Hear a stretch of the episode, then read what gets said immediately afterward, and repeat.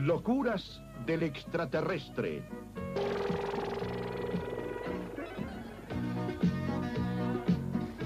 ¿Y esto? Así que no tenías plata, ¿eh? Diversión, acción, amistad, suspenso y mucho más en Las locuras del extraterrestre. Bueno, bienvenidos al eh, Contra todo pronóstico, último capítulo de la tercera temporada de eh, Moncast, edición Apocalipsis, ¿no? Lo que empezó como un juego, hacemos un YouTube, yo qué sé, terminó siendo, bueno, nuestra nueva normalidad. Un año entero. Y además eh, llegamos a diciembre, Apocalipsis, eh, que era algo que nadie podía asegurar, ¿no? Exacto. Y justo el tema que nos compete y para quien tenemos esta invitada de eh, hiperlujo, tiene que ver con algo para mí de este año, porque eh, escuché en varios lados que lo único que le faltaría a este 2020 es una invasión extraterrestre. No llamen a la suerte, no tienten al destino, lo único que les voy a pedir. Como Moncast no deja de ser un servicio a la comunidad, eh, bueno, de última vamos a brindar algunas herramientas eh, para que conozcan nuestros oyentes y nuestros videntes em, los monstruos de la ciencia ficción. Y para eso, bueno, acá Lucía, ahí Bernardo y nuestra invitada, pero de súper honor, que es Laura Ponce, nada más, ni nada menos, ni nada más, que la gestora cultural eh, más importante que eh, tiene este siglo en la Argentina, la ciencia ficción. Gracias, me sonrojo. Editora de revista Próxima, directora de la editorial a Germanot, eh, bueno, y eso, ¿no? Como tu labor de gestión es lo, lo, que siempre más valoro de vos, y además sos una gran y ávida lectora de ciencia ficción, así que vamos a arrancar con, con todo lo que nos trajiste. Cuando te hicimos la propuesta, Lau se puso a cranear, y bueno, monstruos y ciencia ficción, no puede, no, no puede fallar. Es una gran receta, es la receta de los campeones, amigos. Bueno, eh, primero mm, hagamos como un marco general de, de, las, qué sería en la ciencia ficción lo monstruoso. La ciencia ficción como, género narrativo, entre sus principales herramientas, tiene la prospectiva, que es esta posibilidad de eh, estirar al máximo de las posibilidades algo conocido y existente. Su terreno de indagación suele ser el futuro, pero no únicamente el futuro. Y su gran tema es el otro, lo distinto, lo monstruoso, de alguna manera. A lo largo de la historia de la ciencia ficción, se puede marcar alguna cronología de, la, de las tendencias, de lo que se iba produciendo, leyendo, publicando, em, podemos ver cómo esa relación con lo otro, con lo se va marcando. Eh, podemos pensar en, una primera etapa de la ciencia ficción, sobre todo la, space opera, de los años 30, los años 40 incluso, em, que veía la posibilidad de visitar otros mundos, de visitar el espacio, sobre todo con una ciencia eh, muy positivista. La ciencia solo nos va a llevar a lugares buenos y los humanos eh, vamos a conquistar todos esos nuevos mundos y, reinaremos sobre ellos, cual reinamos sobre la naturaleza, amigos. Eh, capaz no. Entonces pasan cosas como la bomba atómica, por ejemplo, eh, entonces, por ahí la visión de la ciencia cambia un poco, ya no es tan, ya no puede traernos solo cosas buenas, empezamos a preocuparnos por mutaciones, por ejemplo, cómo los humanos pueden volverse monstruosos también. Y una de las eh, etapas que a mí me gusta más de la ciencia ficción es la New Wave, que es lo que está comprendido en los años 60, los años 70, eh, donde se no es que se deja de lado las ciencias duras, que eran lo que producía la ciencia ficción dura, como no sé, el territorio era la astronomía, la física, la matemática, y empiezan a ser las ciencias blandas, las ciencias sociales, em, la sociología, la psicología también, y entonces em, ese otro, sobre todo ese otro cultural, eh, empieza a ser un gran tema a explorar. Porque cuando la ciencia ficción habla, por ejemplo, de robots, de aliens y de, em, no sé, encuentros con, otros seres, en realidad está hablando de, en el robot, el miedo a ser tecnificado en el trabajo, por ejemplo, a ser eh, instrumentalizado, creado como, como objeto. Eh, bueno, perdón. Tenemos eh, asociados biológicos. Es un spoiler lo que está haciendo cosa.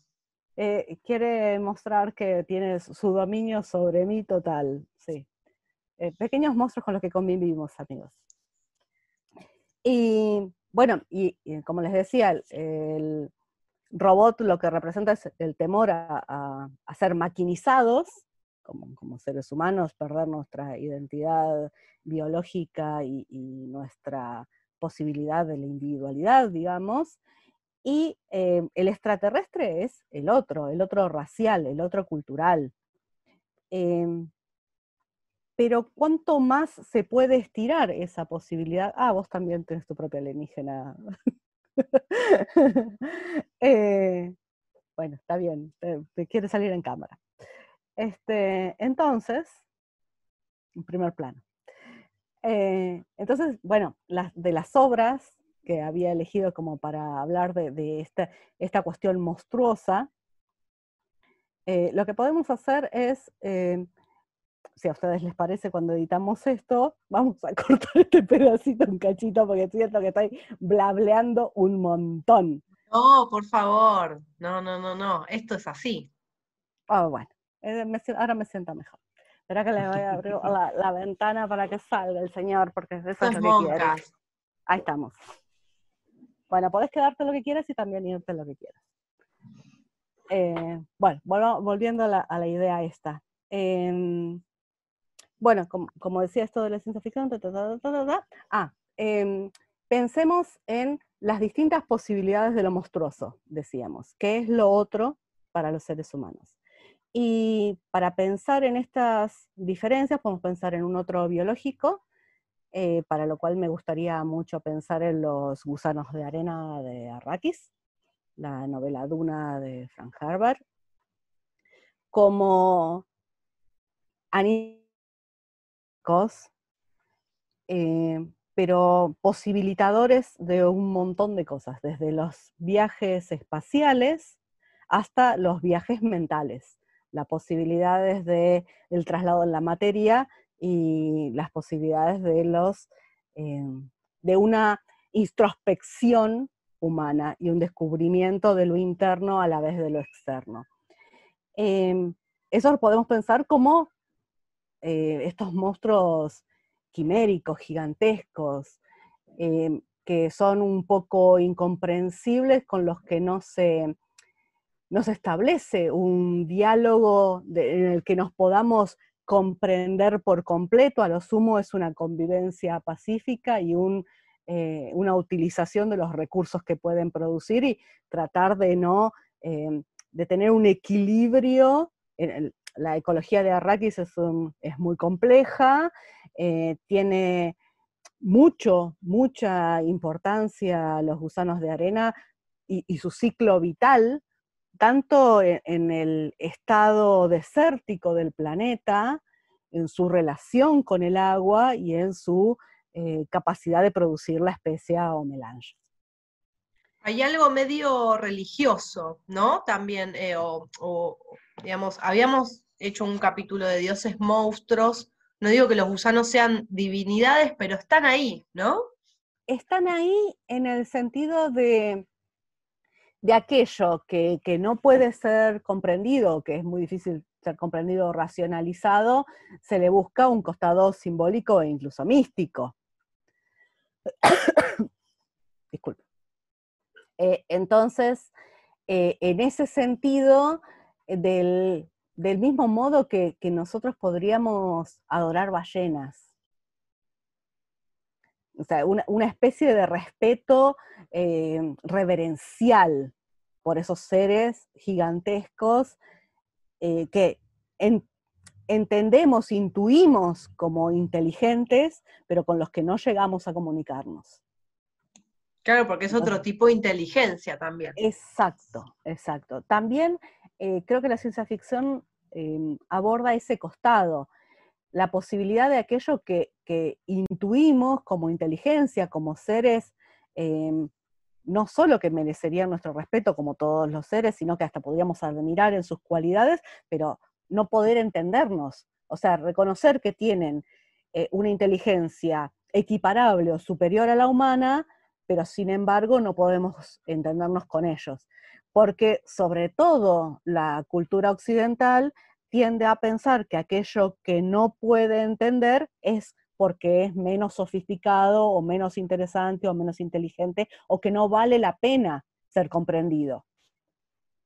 Entonces acá nos paramos como en otro estándar de pensamiento, digamos. Eh, y esto con respecto a los a los gusanos de como, como monstruos biológicos, digamos. Entonces nos quedamos con esa categoría como de los monstruos biológicos. Pero la ciencia ficción también aborda mucho la categoría de, mm, monstruos no biológicos o, inorgánicos, digamos, o, con, o formas de vida no basadas en el carbono, como serían las formas de, de vida que conocemos nosotros y que tipificamos como vida, como serían formas de vida Em, basadas en el silicio, por ejemplo. Y em, ya, nos entramos en un problemón cuando queremos definir vida, ¿no? O sea, ¿qué es un ser vivo? ¿Un ser que crece? que evoluciona. Justo hoy, justo hoy, después de, las, de las 20 horas de ayer. Es un gran momento para hablar de esto la vida, qué es vida, si el genoma, si cuándo la identidad, sí, justo. Es muy oportuno, me parece. Entonces, em, siempre me acuerdo de, un capítulo de Star Trek, la, la, nueva generación en la que llegan a un planeta, un pedido de ayuda de una colonia minera, y se, les está muriendo la gente y no saben bien por qué, y hay como unas luces que han aparecido en la arena, resulta que hay formas de vida basadas en el silicio, y lo que hacían los humanos tunelando era atravesar la colonia como nada. Entonces, bueno, estos seres hacen un gran esfuerzo para comunicarse con los humanos, con luces, con todo, y los humanos, never, nunca entendieron. Mira qué lindas las luces, decían. Eh, cuando finalmente se comunican, lo primero que dicen estos seres de silicio, gracias a este maravilloso invento que es el traductor universal, la primera frase que se escucha de los seres de silicio es, horrible, horrible bolsa de agua gigante. Porque nosotros, en nuestra proporción orgánica, tenemos mucha más agua de lo que tienen estos seres, entonces para ellos esa era la forma en que nos veían. Entonces, eh, una de las grandes no sé, conversaciones que se dan en ese capítulo es, bueno, acá había una forma de vida inteligente que quería comunicarse y no pudimos identificarla. Imagínense si es a la vez, eh, no sé, una forma de vida que no intenta comunicarse. Menos todavía vamos a poder. Entonces, bueno, que se entran en todas estas eh, posibles discusiones de qué sería vida y qué no. Y nuestro gran amigo Stanislav Len los aborda en este libro que se llama El Invencible, en el que, eh, voy a tratar de no spoilearlo mucho, aunque prescribió porque ya la obra tiene muchos años, eh, la llegada a un planeta buscando los restos de una nave que habría eh, colisionado allí o se ha accidentado en ese planeta, y em, se encuentran primero con que han muerto todos y el único que sobrevive en la nave no está en su sano juicio, se ha estado congelando tantas veces que ha perdido un poco el contacto con la realidad, y son atacados por una forma de vida de ese planeta, eh, que los ataca como en forma de enjambre de pequeños eh, insectos metálicos, o sea, se los estoy como resumiendo muy brutalmente.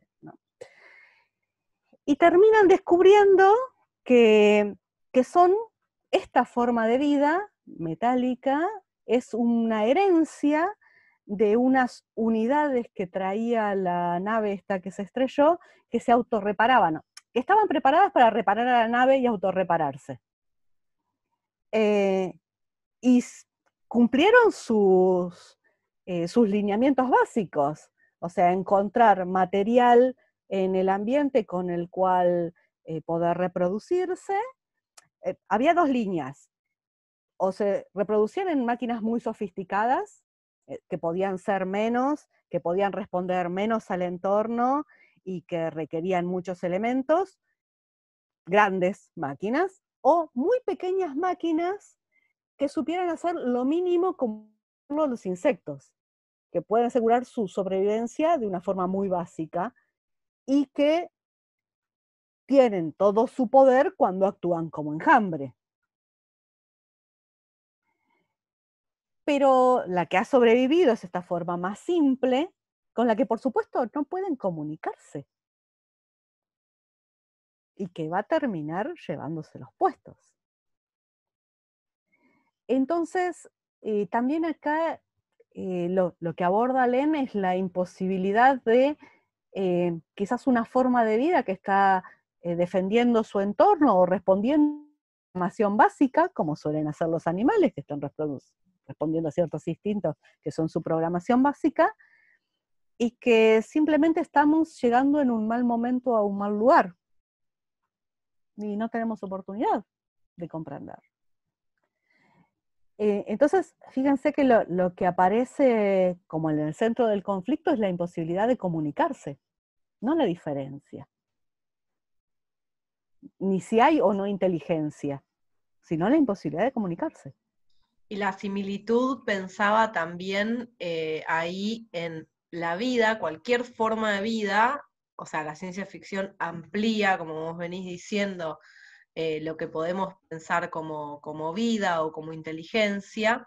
Entonces, la similitud ahí en cualquier forma de vida, defendiendo su derecho a existir, por decir así, ¿no? Como, em, nada, perpetuándose. Sí, respondiendo a un, mandato muy básico de reproducirse, alimentarse y permanecer en la existencia lo más posible. O sea, esos mandatos básicos, básicos. Y ahí es que se arma el lío, digamos, ¿no? Porque, bueno, yo también quiero existir, vos querés existir, ¿qué hacemos? Bueno, ahí es donde existen los conflictos. O sea, sobre todo cuando hay que eh, gestionar espacios, compartir espacios, eh, cuando hay equilibrios que, a ver, se supone que una ecología, que es justamente uno de los temas que, aborda Duna y, tan, bien, em, una ecología es un sistema interrelacionado con muchos elementos que tiene que estar o eh, está en movimiento todo el tiempo y que va buscando ciertos equilibrios una homeostasis, un estado como de equilibrio interno en el que eso pueda sobrevivir. E, ese ecosistema requiere de todas sus partes.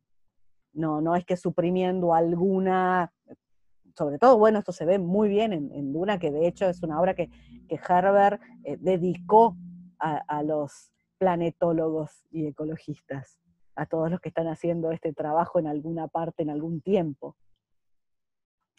Entonces ahí aparece como otro elemento de, bueno, compartimos el espacio. ¿Y ahora? O sea, ¿cómo nos... Y bueno, entran a jugarse relaciones de poder. ¿Quién puede cumplir su voluntad y quién no? ¿Quién puede ser subyugado y quién no? Y ya, eso sin entrar en en cosas muchísimo más complejas como el extractivismo, o sea, pensar la naturaleza solo como un lugar del que se pueden sacar cosas. ¿Sabes claro, el nombre del mundo es bosque, por ejemplo. Exactamente. Claro, esa, esa novela, digamos, de Leguín, Y, o sea, como no la terminé de leer, no la quise traer hoy acá, pero estoy leyendo la trilogía de Octavia Butler, de Xenogénesis, y como que insiste, estoy, estoy en la mitad del tercer libro, por eso no, no lo ¡Oh!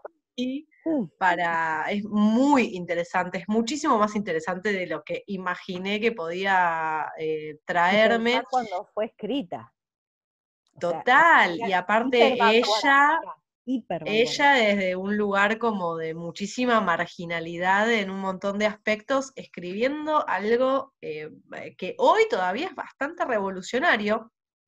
Y una de las cosas en las que insiste es que eh, los Oankali, la raza est- extraterrestre, ve que el mayor problema barra em, especificidad de la humanidad es eh, la jerarquía. Pensaba en eso, ¿no? Porque si no fuéramos un- una forma de existencia jerárquica, no entraríamos tan en conflicto a la hora de tener que meternos en un ecosistema o tener que eh, transar con las otras partes eh, y entrar en la homeostasis. Justamente, como siempre está el impulso de la jerarquía, del poder, del sometimiento, ahí es que cualquier otra forma de vida nos va a resultar amenazante, cualquier otra forma de vida que quiera subsistir. Pero eh, Porque- esa, eh, perdón, esa, eh, ese dicho de hay que domar a la naturaleza ya es terrible. Fíjate que, que Davison, el, el protagonista, uno de los protagonistas de la dupla en conflicto en, en Nombre del Mundo es Bosque, dice, eh, se jactaba de ser un dom. Esa, esa idea de que algo debe ser subyugado, puesto a, a tu servicio. Sí, sí, sí, sí, sí. Eh, no, no, no tenía pensado meter el bocado, pero es un poco eso, la, la imposibilidad de comunicarse, pero que justamente entra en cortocircuito por esto, porque ahí va el humane a querer ganar, ¿no? Eh, a- Regir. regir, someter, todo termina siendo como una cuestión de poder. Bueno, hay algo fuera de la ciencia ficción que, pero que pasa en esta isla que es la isla Sentinel, donde hay un grupo eh, aborigen que no deja que nadie entre. Eh, eh, persona que entra a- ajena a su, este, a su grupo lo matan directamente. Hace, Ajá. creo que este año o el año pasado, un, este, un pastor evangélico trató de llegar, cuando no, a, este, a llevarles la palabra de Dios y no duró ni 20 segundos, pues lo mataron. Y este, creo que está cerca de la India, y este, el gobierno de la India, o sea, mantiene ese lugar totalmente eh, aislado. Y, y hay algo este, que tiene que ver con esto, ¿no? Porque es la imposibilidad de comunicación. O sea, Sí. cerrar las posibilidades de comunicarse. Ojo cuando te vayas a Sentinel, Claro. sería Mm. como la sección. Bueno, y siguiendo con esta idea de, de cómo toma la ciencia ficción lo otro, y, y siguiendo con Lem, eh, hay para mí una obra que es eh, paradigmática de esta imposibilidad o, o de, de la otredad, de esta imposibilidad de conocer o de comunicarse, y los esfuerzos en torno a ello, que es em, Solaris de Lem. Y acá tenemos un monstruo de escala planetaria, eh, un planeta sintiente que está haciendo un esfuerzo de comunicación, o lo que los humanos interpretan como un esfuerzo de comunicación. Porque también, si no estamos entendiendo del todo qué nos dice el otro, solo podemos suponer acerca de sus intenciones. Y acá entra, una vez más, esta cuestión de cuando nosotros miramos al otro, lo construimos de alguna manera. Y lo construimos respecto a nuestros parámetros. O sea, es absolutamente imposible, por más eh, intencionados que estemos, bien intencionados que estemos, salirnos de lo que somos nosotros y nuestros patrones culturales. Incluso si pudiéramos salirnos de nuestros patrones culturales para mirar y leer al otro, tenemos una perspectiva biológica, digamos, o sea, estamos construidos de, determinada manera, cuando miramos la luz que nosotros vemos es lo que llamamos el espectro visible, o sea, hay todo un rango muy grande de la luz que no vemos. Entonces, no sé, hay seres que podrían, no sé, moverse en el infrarrojo y nosotros no lo vemos. Entonces, eh, también hay como una cuestión capacitista de cómo entendemos al otro. Lo entendemos también con los elementos que tenemos y las herramientas que tenemos, tanto desde nuestro soporte biológico como nuestro andamiaje cultural. Vos decías fuera, fuera del aire una, frase que me gustó, que es como eh, que el otro siempre es una imagen especular. Y en Solaris eso es evidente. Sí, eh, pensemos en que, ¿qué pasa en general cuando uno se encuentra con un otro y trata de comunicarse? Lo imita, se pone frente a él, hace algún gesto que espera sea replicado por el otro. Mi Tarzán, tu Shane. Sí, los bebés, ¿no? La etapa de mímesis. Exacto.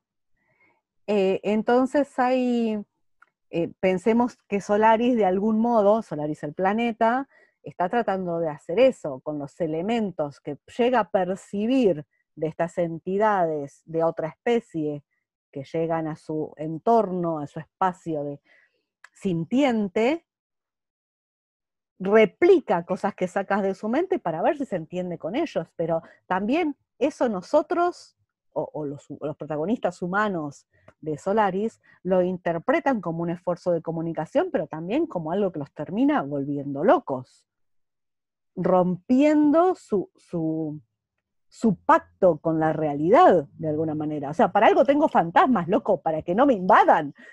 ¿Entendés? O sea, para algo tengo algo, para algo tengo una negación en mi cabeza, para que no aparezca todo el tiempo frente a mí. No la puedo manejar. Bueno, ahí aparecen nuestras bases, ¿no? Las bases del Moncast cuando, cuando hablábamos del monstruo y de la idea esta de mostrar, ¿no? Solaris va y evidencia, muestra estos fantasmas, estas cosas ocultas de los personajes, y no siempre se quieren ver, ¿no? No siempre queremos estar ahí dialogando con nuestros fantasmas o con lo que vamos ocultando.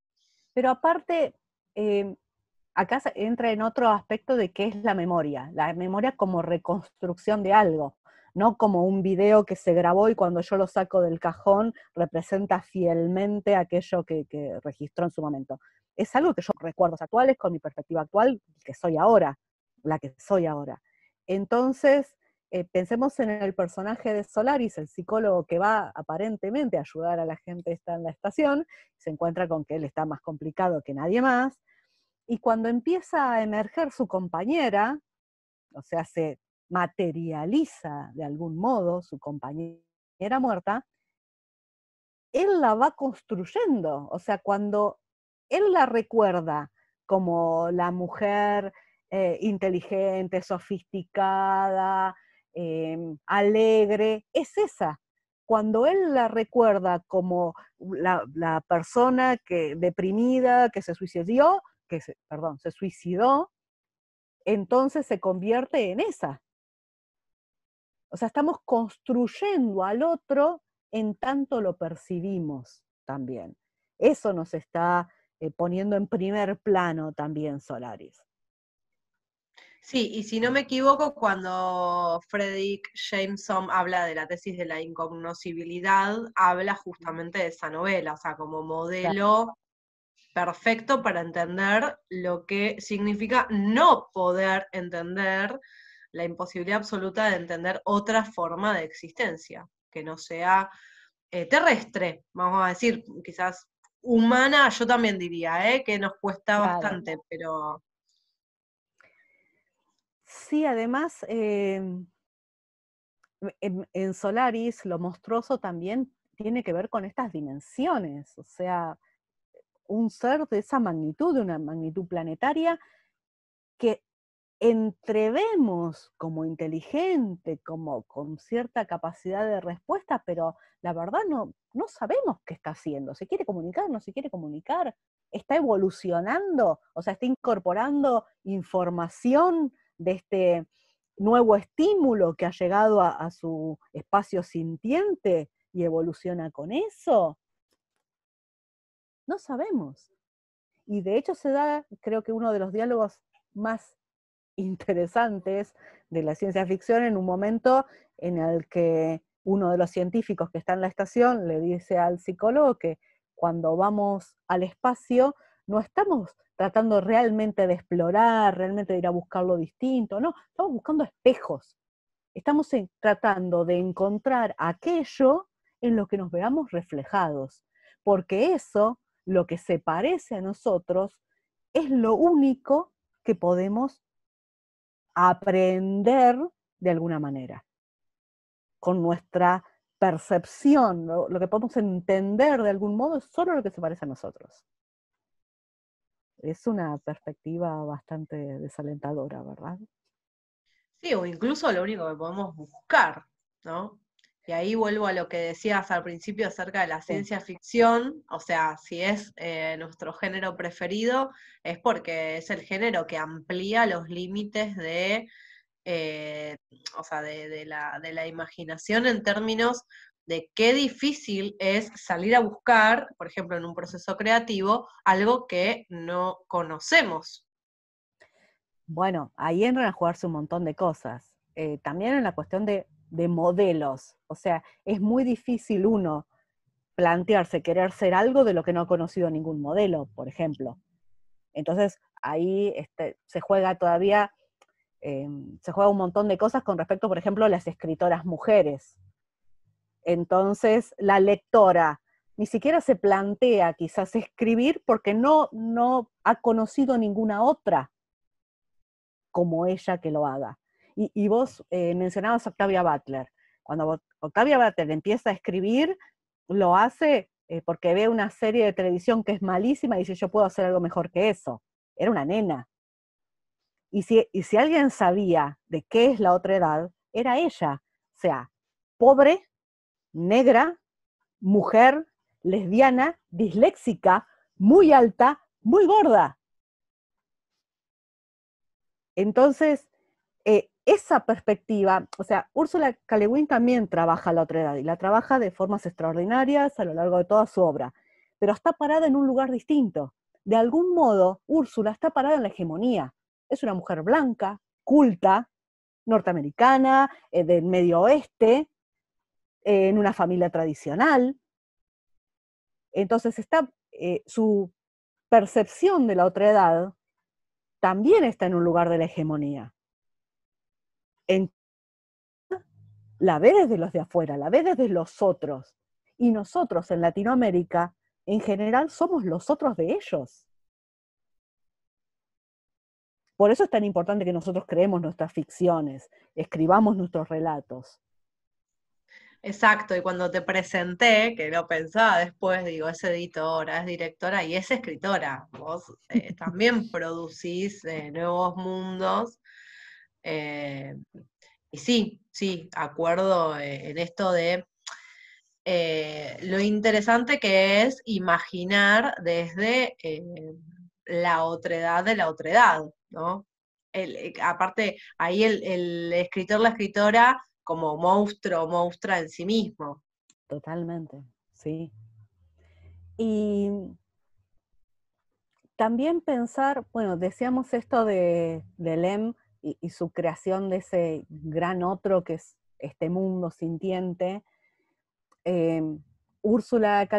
tiene también una novela que se llama eh, más, más vasto que los imperios y más lento, que es una gran historia y que también tiene que ver con eso, con un mundo sensible y su capacidad, ahí uno de los eh, personajes humanos, digamos, eh, tiene una capacidad como de supraempatía y, y es el que puede establecer de algún modo un simil de vínculo, pero, o sea, siente, siente todo el tiempo como una gran tristeza, una gran tristeza, hasta que se da cuenta que no, esa tristeza no es suya. Un personaje autista.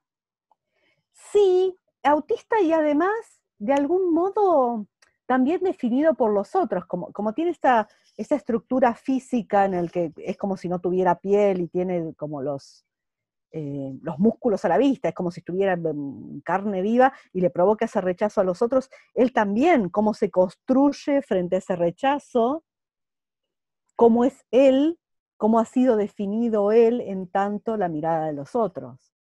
Es que justamente no me acuerdo el nombre del personaje, pero él es especular, porque lo que, mm, dando una vuelta de tuerca a lo que estabas diciendo antes, él causa rechazo en los otros tripulantes porque lo único que hace es poder devolver lo que los tripulantes sienten con respecto a él.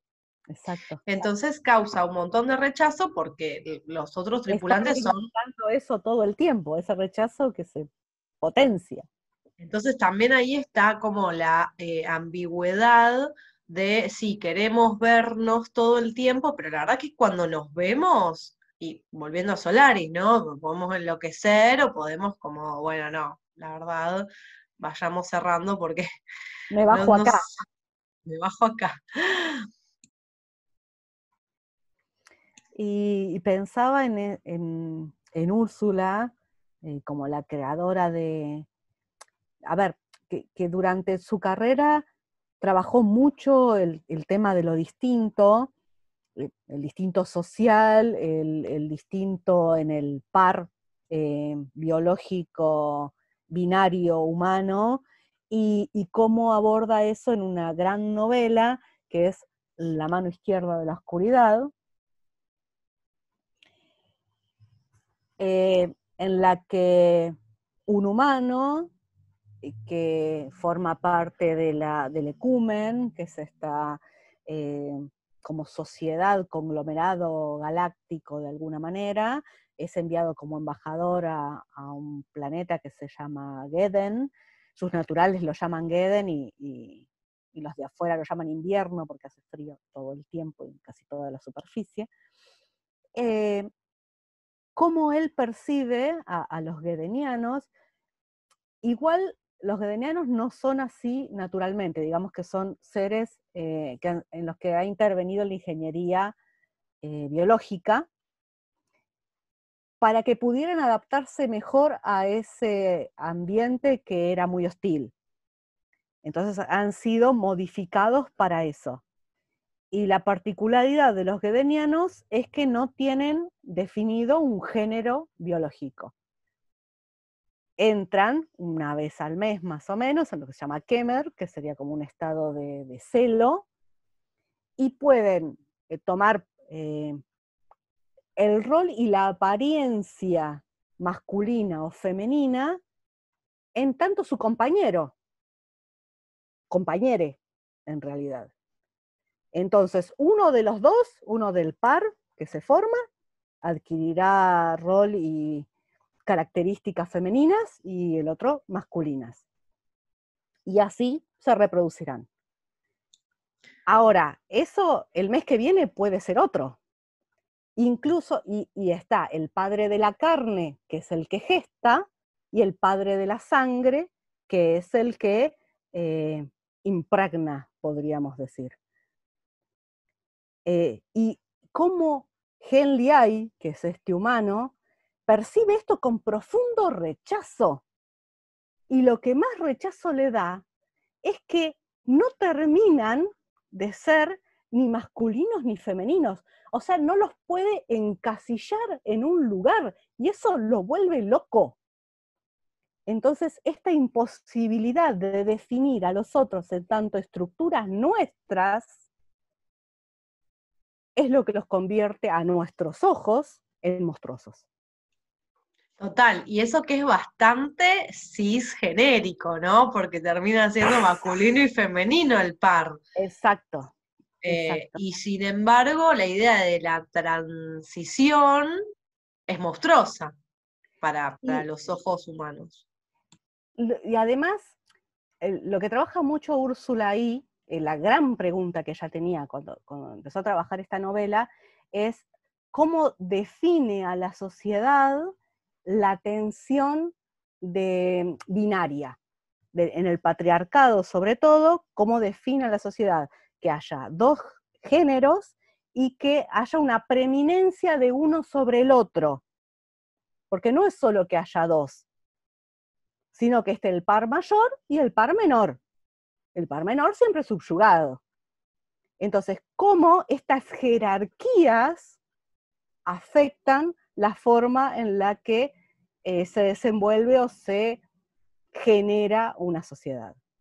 Sí, ella creo que dice que le resulta muy interesante eh, eh, poder incorporar la, la frase el rey está embarazado. Totalmente. Este, y que, que- Totalmente. que eso para, para ella es algo, es que eh, esa frase sola es esencial dentro de, de la, de la propuesta, ¿no? Y, y es una, una de las frases a las que le fue disparando. Es una gran, pero gran novela. O sea, mientras hablo de esto, me empiezan a aparecer un montón de imágenes extraordinarias en la cabeza. Straven es, es, es lo- todo Straven. Eh, Quiero eh, decir algo que, que no sé si confesé en el Moncast, que es que mi gata se llama Úrsula. eh, después de haber leído esa novela, yo la, la adopté y, y nada, y eso. es increíble. Esa y los desposeídos. Uh, Tendríamos que hacer un especial de Úrsula, Bernardo, te lo tiro acá. sí, me encantaría. Ninguna clase de problema, eh, a full, Queda en definitivamente. agenda, queda en agenda totalmente. Y mm, bueno, pero decía esto, eh, Úrsula lo que quiere trabajar en la novela es cómo se desarrolla la sociedad en torno, tiene estos pares, eh, perdón, tiene este par, esta relación asimétrica en el par y el sistema de jerarquías. Cómo eso condiciona la sociedad y cómo sería una sociedad que no estuviera condicionada por eso.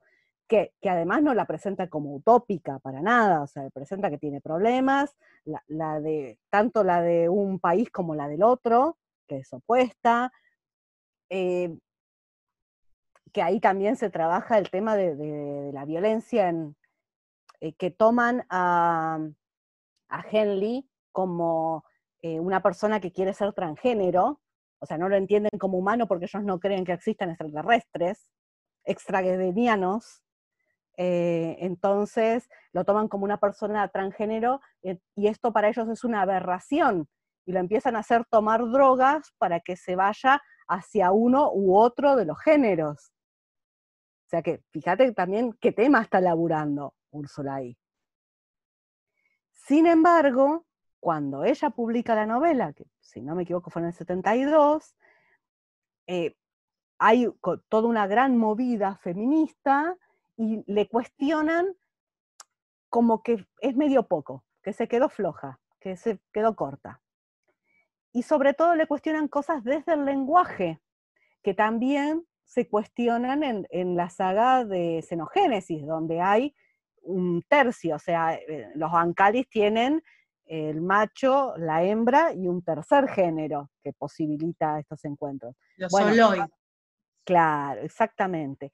Sin embargo, bueno, en inglés es más fácil porque se puede usar eh, artículos o formas que, que no tienen género, pero en las traducciones en castellano, cuando hablan de estos seres, que, no serían ni macho ni hembra, justamente, esa es su particularidad, en general están hablados en masculino. Y esto lo que nos pone en- sobre el tapete es la necesidad, sobre todo en la CF, de usar un lenguaje inclusivo. Porque cómo nombrás a estos seres sin hacer incurrir al lector en una imagen con género. Claro, con todo lo revolucionario que, que estaba haciendo ahí Úrsula, digamos, con todo lo rupturista, que era, bueno, estos personajes pueden ser femeninos, pueden ser masculinos, van transicionando, bla, por default aparece el he. Esto Claro. lo, Esto lo, lo, cuentan en este documental hermosísimo que es eh, Los Mundos de Úrsula Le Guin, que bueno, vale la pena tirar ahí la recomendación. Totalmente, totalmente. Y bueno, entonces hay como, la, la, ciencia ficción tiene esto, de una especie de banco de prueba en el que se pueden discutir todas estas cosas y proponer metáforas que exceden por mucho a cualquier ficción realista. Entonces, es el lugar también para hacer, ponele, ya no sería un experimento, pero ponele a hacer experimentos lingüísticos de este tipo. ¿Qué pasa en la narrativa cuando introducimos estos otros elementos? Porque la lengua eh, no, no tiene usos inocentes. ¿Y qué nos posibilita como herramienta? Total, y volvemos al tema de la comunicación. Total. y bueno, Lau, no sé si, ya me puedo ir un poco atrás en el tiempo. Haga nomás. Con, con la novelita que leí. Este 2020 será recordado por el año en el que me puse a leer a H.G. Wells. Ajá. Más allá de la máquina del tiempo porque la vez pasada estuve hablando del hombre invisible y esta vez volví a él para otra de sus obras bastante fundantes, que es La Guerra de los Mundos. Dije, vamos a hablar de extraterrestres, bueno, vayamos a las bases. y todo lo que estuviste charlando, todo lo que estuvimos conversando, la verdad es que para mí Wells lo anticipa en 1898 con esta prosa tan eh, fluida, cero pretenciosa, con mucho humor que él tiene. Em, y hasta incluso leo, esto, este, este es el beneficio de leer una novela 120 años después de que se publique. Eh, una puede hacer hipótesis tipo falopa, pero digo, tiene que haber una ironía en ese título que él le puso, La guerra de los mundos. No hay ninguna guerra. Desde el principio, la humanidad está perdida. Cuando caen los extraterrestres, los marcianos, ¿no? Bien, bien ahí de, bases, eh, no hay chances. No, ni los militares, ni los científicos, los científicos pobres son los primeros que palman con el rayo calórico. El aspecto de los alienígenas, me parece acá también que se la jugó Wells a fines del siglo XIX, es cero antropomórfico, o sea, tienen tentáculos en la boca, eh, son como una cabeza sin cuerpo, em, mete ahí como algún dato duro, la atmósfera, la gravedad es diferente, entonces se mueven con mucha dificultad, pero tienen un conocimiento de la técnica muy superior em, y entonces van a hacer bosta la humanidad. ¿Por qué no logran exterminar a, los habitantes y las habitantes del planeta Tierra, bueno, por, lo, por las formas de vida más humildes, creo que incluso usa esa palabra, eh, que son eh, los virus. y yo pensaba que también irónico terminar, pero me pareció como esperanzador, digo, terminar la temporada hablando de un virus que tenía su costado positivo pensaba al principio que decíamos, no, no, esta experiencia de la pandemia nos va a volver mejores. Bueno, no sé. Al final... Previene la caída del capitalismo. ¡Qué ingenuidad! ¡Qué tiernos! Qué tiernos, ¿no? Qué eso, tender, ¿no? Como qué, qué ingenuidad, qué naif todo, pero Acá vienen los virus a eh, salvar a, los humanos, ¿sí, esa, esa, es la forma de vida monstruosa que se adapta. El, capitalismo, no hay, no hay forma, se adapta, se adapta al medio mejor que cualquier otra cosa. Y mucho más velozmente que uno. Sí, de hecho, sabes que también em, narrativamente es bastante loco. em, también vi la peli, tampoco la había visto, la película que es de 2005, venía muy atrasada con esto, porque la verdad que tenía bastante prejuicio con la película, em, porque me sonaba a ese tipo de cine el día después de mañana, esa que no está mal, es, la, la- la dirigió Spielberg, digo, puso todo, ahí el tipo puso toda la carne al asador, lo, lo contrató a este Tom Cruise, dijo, vení, actuate todo.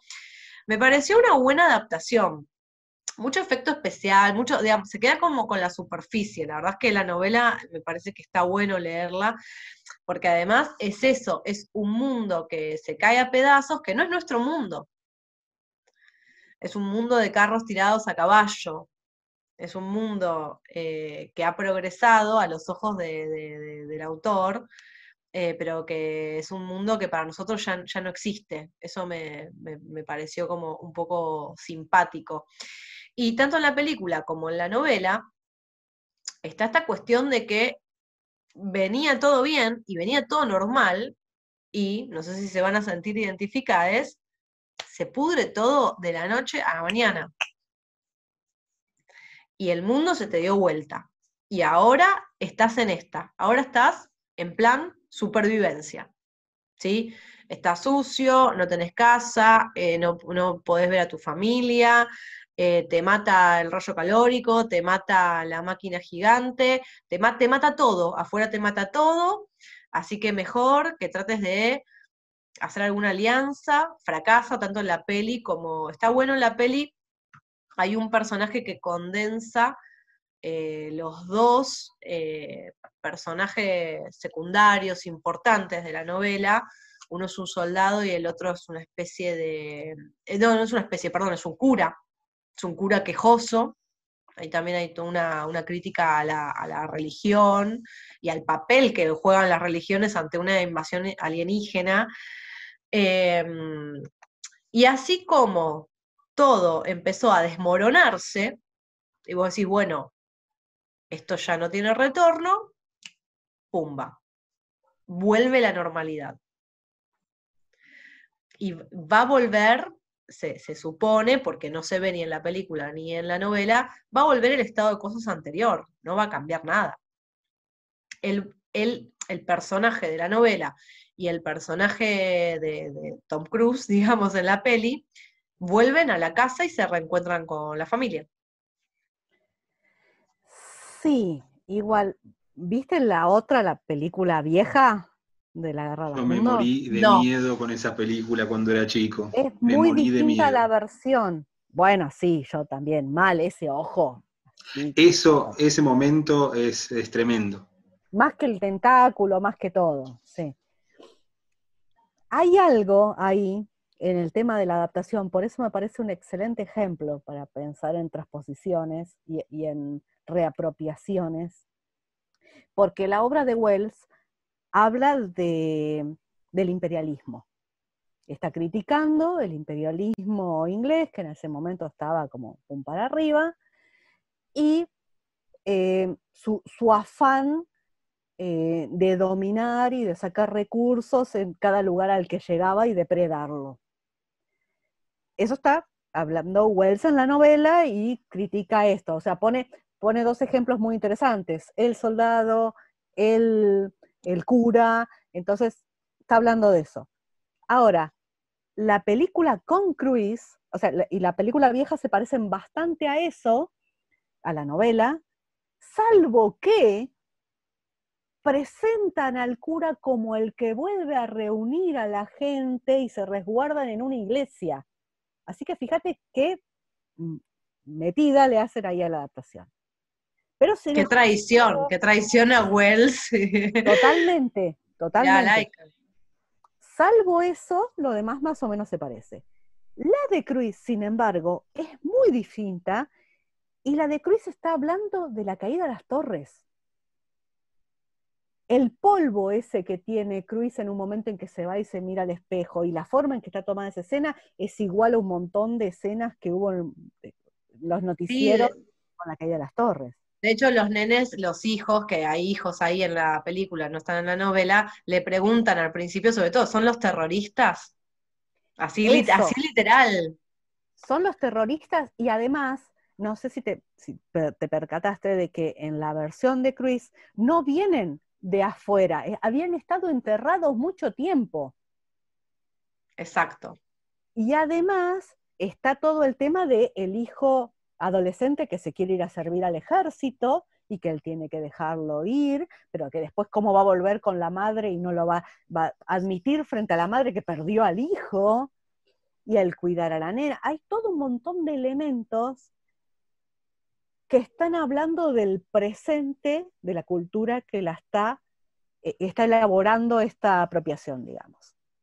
A mí me llamó como mucho la atención, eh, nada, que un tipo como Spielberg, con la guita con la que cuenta para producir cosas, está bien, Wells es Wells, pero va ahí de todas las historias, de, no sé, de todas las posibilidades para contar una historia extraterrestre, va a la novela, a la novela de Wells. Eh, Lo que y pasa me- es que y parece que... quizás, Sí. no, Perdón, quizás perdón. pienso ahora que tiene que ver con que al final se restablece el orden.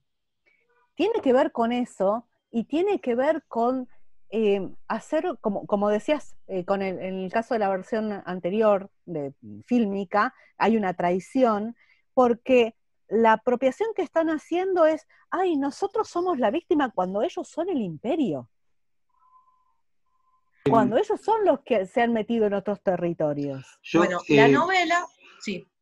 Sí, creo que es una cuestión de época y que, y que se ve en varias obras. Otra adaptación muy, este, que está muy pegada a esta de La Guerra de los Mundos es la de Soy Leyenda, la de Sí. eh, la versión de, este, de Will, Will en la que está Will Smith, que es Tampoco la una perversión total, es una perversión absoluta del libro y que, y que también este, tiene lo mismo, la iglesia y la forma de vida eh, norteamericana como la que debe ser. Este, como, perdón, y, y una Sí. vez más esto de cuando se termine todo se restablece el orden. es Porque eso. Soy leyenda, la novela de Matterson, es el fin de la civilización. El Es fin de la exactamente lo contrario. humana. Es, Y en Claro. esta es, nos vamos a ir a las colinas donde hay sobrevivientes. ¿Cuáles sobrevivientes? no, hay, este, claro, hay en la, en la novela hay una realidad otra y hay una inteligencia otra que domina. En la, en la película no hay inteligencia posible en esos otros seres y la forma adecuada y civilizada es la que representa eh, Neville como sobreviviente ante el otro que hay que aniquilar y que está invadiendo el espacio, ¿no? Y que está poniendo en peligro la forma de vida norteamericana, que es la que fue, digamos, que es la que está asignada por Dios. Porque hay una cosa ahí en el Es final con esa, con esa mariposa, esa iglesia de fondo, en el lugar de los sobrevivientes, es legitimar eh, todos los despropósitos que estaban haciendo en Medio Oriente, básicamente. Sí. Y creo que en las, en las dos, este, estas dos adaptaciones, que son de una época muy parecida, eh, marcan exactamente eso, esa necesidad este, cultural de, legitimar un determinado comportamiento este, bastante atroz. Sí, totalmente. Sí, igual para darle eh, un poco, mm, eh, no sé, como de, la duda al menos a Spielberg, es interesante que, aparte, eh, teniendo en cuenta todas las producciones posteriores de Fin de Mundo y de Invasión Extraterrestre, el ejército es completamente inútil hasta que el personaje de Tom Cruise dice, che, pero mirá, está lleno de cuervos, la, máquina marciana eh, está llena de cuervos, o sea, ahí hay algo, están desprotegidos, porque ya se están muriendo los marcianos por, por los virus, las bacterias, y recién ahí activa el ejército, si no, pues están, la verdad, pintados al óleo. Eh, entonces, eh, eso por ahí me, me parece interesante. No, no me pareció eh, mala como, bueno, la que siempre me pareció, a priori la de Will Smith, Soy leyenda, y que con todas las cosas que están diciendo, por supuesto, no la voy a ver. Bueno, y quería cerrar con esto que es lo que más me gustó de la novela y que tiene mucho que ver con lo que estuvo charlando Lau. Eh, que es el tema que el narrador, que es el protagonista, em, intenta todo el tiempo tratar de entender la perspectiva alienígena. Y comprende muy rápidamente que la humanidad para los marcianos es como los animales para la raza humana. Hmm. Y hay muchísimas analogías durante la novela, y un poco me parece que le voy a dar el pie a Bernardo, em, porque el protagonista en este sentido como que no juzga, en ningún momento dice, no sé, que los marcianos eran malvados o tenían hmm. sed de algo, sino que, bueno, simplemente vinieron acá, ¿no? También esa es una perspectiva muy de, de la dominación, vinieron acá y tienen que despejar el terreno.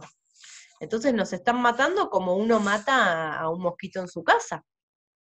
¿No? Em, en varios momentos él, se pone en un lugar animalizado con respecto al alienígena, pero es interesante esto.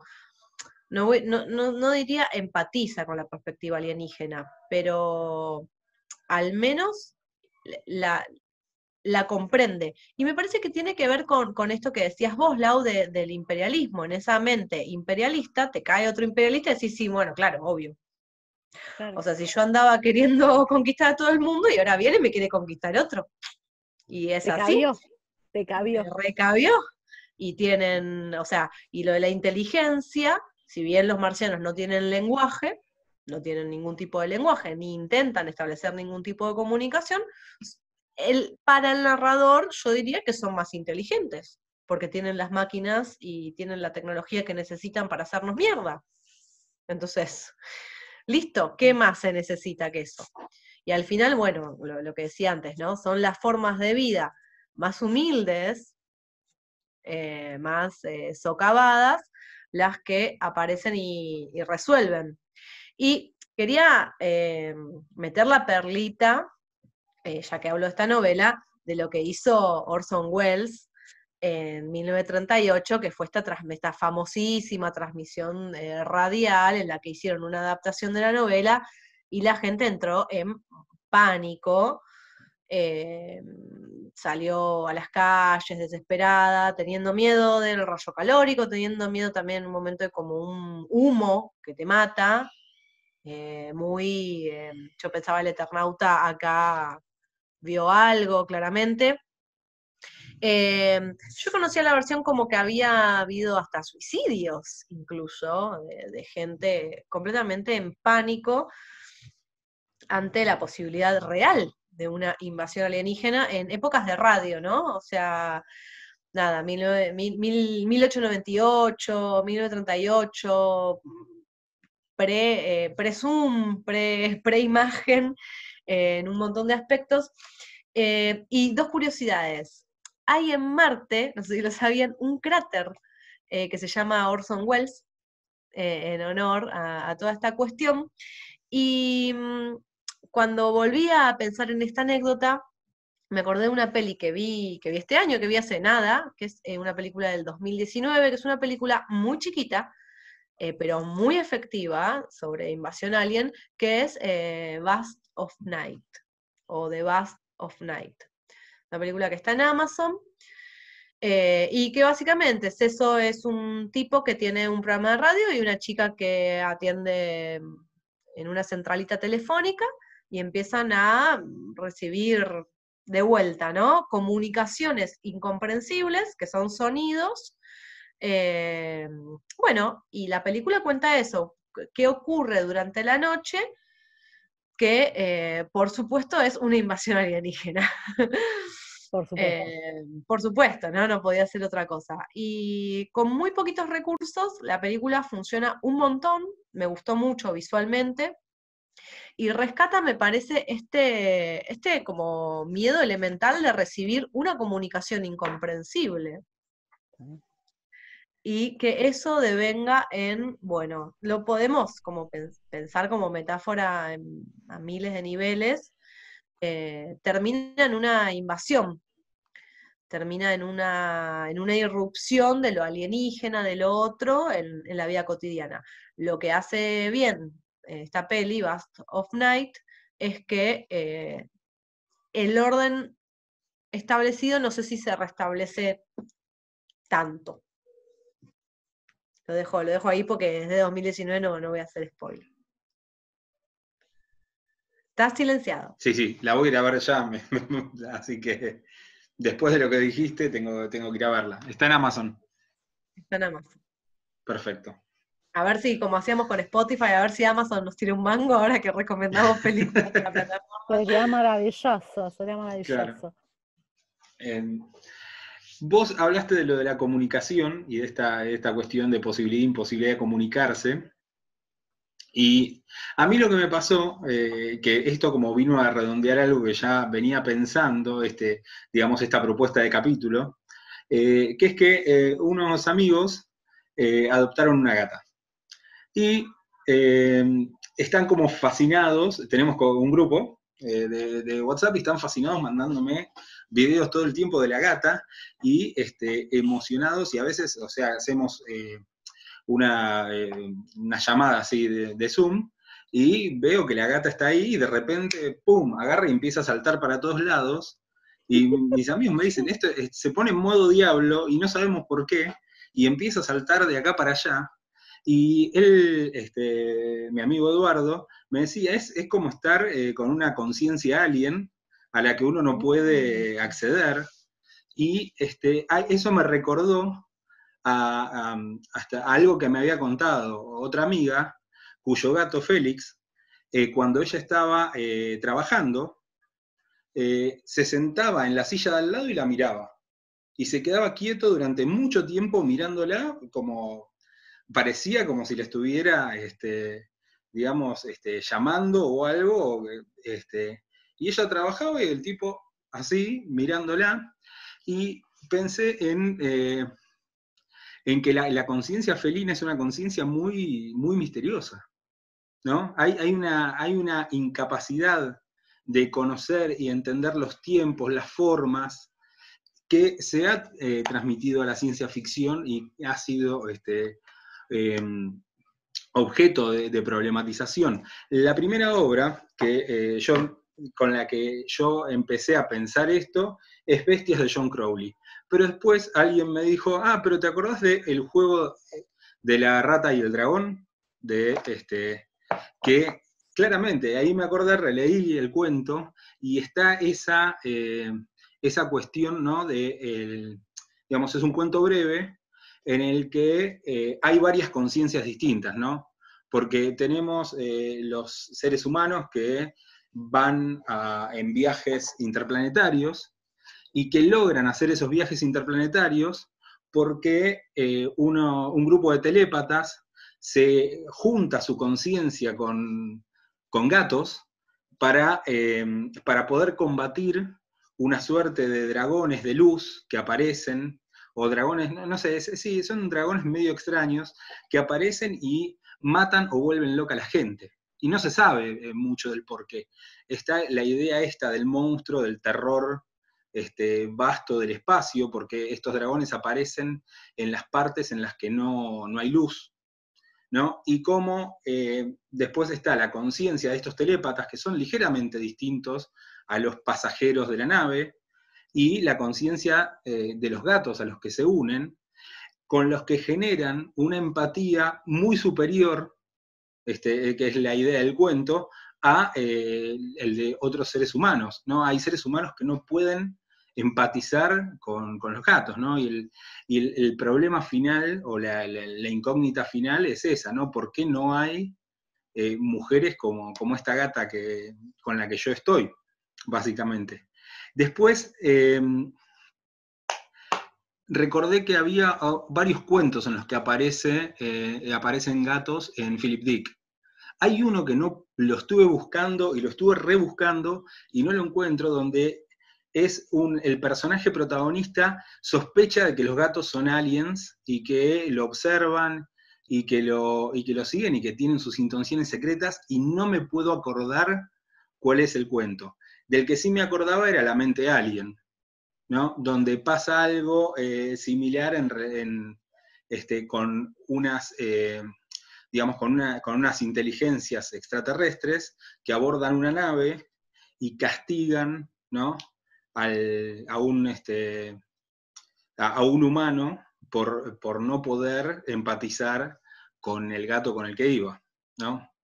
Y por último, eh, volví a, Crowley, que tiene dos libros que a mí eh, me gustaron mucho, mucho. Bueno, en realidad Crowley, eh, soy bastante fanático de Crowley, pero en, en, ciencia ficción, en relación con gatos, hay dos libros. Uno es el, el, verano del pequeño San John, que es un libro del año, creo, 81, que, em, que es un futuro posapocalíptico, donde hay este, un, planeta eh, organizado en distintas suertes suerte de tribus, donde, em, donde hay un grupo que es eh, la lista de la doctora Botas, ¿no? que es este, que tiene como una serie de preceptos y, experiencias eh, místicas, y que en un momento el protagonista descubre que esas experiencias místicas en realidad se tienen porque se tiene acceso a una máquina que tiene la, grabación de la conciencia de una gata. Y que la doctora Botas en realidad era una gata, sujeto de pruebas, y que toda esta sociedad se organiza a partir de las experiencias que tienen sus chamanes en relación con esta, eh, con unirse a la conciencia de la gata, ¿no? No, voy a contar demasiado más porque hay, o sea, eh, tiene un gran final esta, este, esta novela que a mí me gusta mucho, pero este, yo la, recomiendo un montón. Y la otra, que me gusta, que no son eh, exactamente, em, no son gatos, pero sí son felinos, que es eh, la novela Bestias, donde hay un futuro que parte de una ucronía, ¿no? Donde no se resuelve la guerra de secesión de Estados Unidos y el país está fraccionado en un Estado general que no tiene poder y, em, distintos, este, digamos, y, distintas facciones que se dividen el territorio y que, que pelean, y donde hay otro, este, digamos, otra, mm, donde hay otro organismo que también busca imponer sus fuerzas, y en el medio de, todo este, de toda esta problemática de, este, de unos Estados Unidos divididos, eh, aparece otra problemática más que tiene que ver con que en un momento la genética ha logrado unir eh, de alguna manera a los seres humanos y los eh, leones. Entonces hay un grupo de, este, de, seres que son los Leo, y estos seres son por supuesto, creado genéticamente, pero eh, hay, em, digamos, tratan de eh, buscar un lugar para ellos, ¿no? Y son perseguidos por el, este, por el mismo Estado y la misma sociedad que los creó porque eh, quieren eliminarlos, ¿no? Ahí está la orden de castrarlos y de dejarlos, este, digamos, de eliminar la especie que ellos mismos crearon. Entonces hay una... Em, pero creo que lo más interesante de esta, de esta novela es la imposibilidad de eh, los seres humanos, de las personas, de acercarse y entender la realidad de los leos. Los leos eh, son eh, esta mezcla de, hombres y mujeres y, este, y, leones que remiten, por supuesto, a la esfinge, ¿no? Y esta idea del enigma. Y el enigma es la propia conciencia y la propia realidad de estos leos que, em, que tratan de encontrar un lugar y una realidad propia y que en, ese, en, esa búsqueda van eh, captando em, personas, primero una chica, después eh, un documentalista, que quedan como flasheados y sienten que la conciencia de los leos les está dando una verdad eh, que eh, no pueden encontrar en las palabras humanas, ¿no? La idea eh, de, la palabra es una idea humana que los leos no, no conocen. Si bien hablan, si bien manejan el lenguaje, ellos no dicen más que lo que necesitan decir y que lo, quieren, que, lo que quieren decir. Las fórmulas de, de saludo no existen para ellos, las, este, este, las cuestiones dialécticas son muy, o sea, entra en una simpleza en la que, no cuadra o que no tiene que ver con las formas eh, culturales que, generan ellos, ¿no? Y eh, a mí me, pareció bastante interesante que esté el documentalista, cuando se apronta a encontrarse con los leos, dice, eh, enemigo es una forma de, voy a buscarlo, así no, así no digo cualquier cansada. Enemigo es el nombre de aquel a quien no conocemos, dice. O sea, nombramos enemigo aquel a quien no podemos conocer eh, en un sentido eh, profundo, ¿no? a quien no podemos entender. Entonces, la idea y, lo que busca él es poder conocer a los leos y saber eh, cómo es su propia realidad. Y él se acerca y cree descubrirla pero en realidad lo que está haciendo es viéndose a sí mismo, porque no, nunca, nunca va a poder terminar de entender esa conciencia, Leo, que es una conciencia distinta y que ve al mundo este, de una manera muy, muy distinta. Por otro lado, hay otro personaje que me parece muy interesante, eh, no es felino, pero lo voy a nombrar, que es una mezcla de, humano y, zorro, que se llama Reinald, y que él sí entiende y, busca entender a los humanos, pero él es una, eh, él es una criatura única. No, son, no es como los leos que son un grupo, sino que él es una criatura única que fluctúa entre los leos y los, y los humanos, haciendo lo que hacen los zorros en las eh, fábulas, que me parecía muy interesante eso, que el, zorro se apropia de la idea y de la construcción de la fábula humana y hace lo que se espera de él, ser más inteligente y engañar y generar, un, este, y, generar toda una intriga que termine de alguna manera beneficiándolo. Em, en cambio, el Leo es por sí mismo en un momento, eh, cuando el documentalista este le dice, bueno, acá en este lugar está prohibido matar vidas, está prohibido cazar. Y él le dice, bueno, pero ¿a quién, ¿a quién extrajiste para prohibírmelo?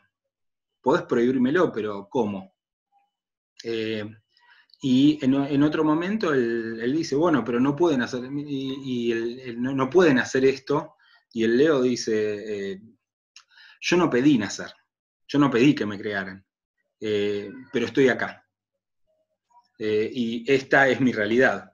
Y esta es la realidad. y, es, y eso es lo que lo, al documentalista lo, como lo flashea y siente que, hay algo del mundo de los humanos que es este, farsa. Cuando en realidad es, digamos, él, ve algo que no le cierra a él. No puede entrar en, en la conciencia Leo.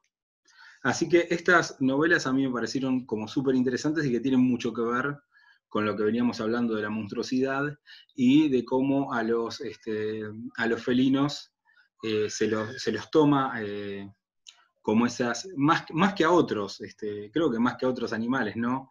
Porque hay algo que tiene que ver con la inteligencia y hay algo que tiene que ver con lo incognoscible.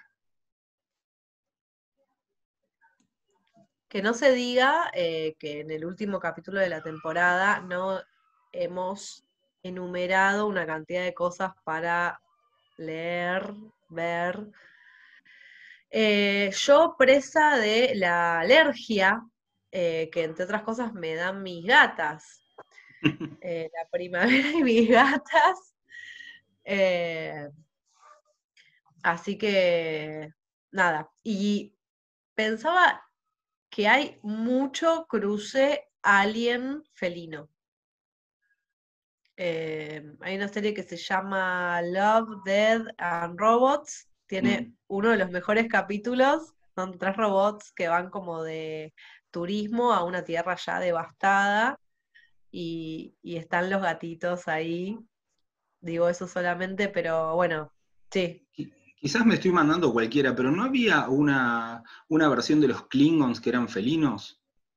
Que eran. Eh, yo tengo esa imagen, pero no me acuerdo si eran Klingons o, eran otros, que eran como una primera versión que eran, que eran, que eran felinos. Mm, No. no. Estoy.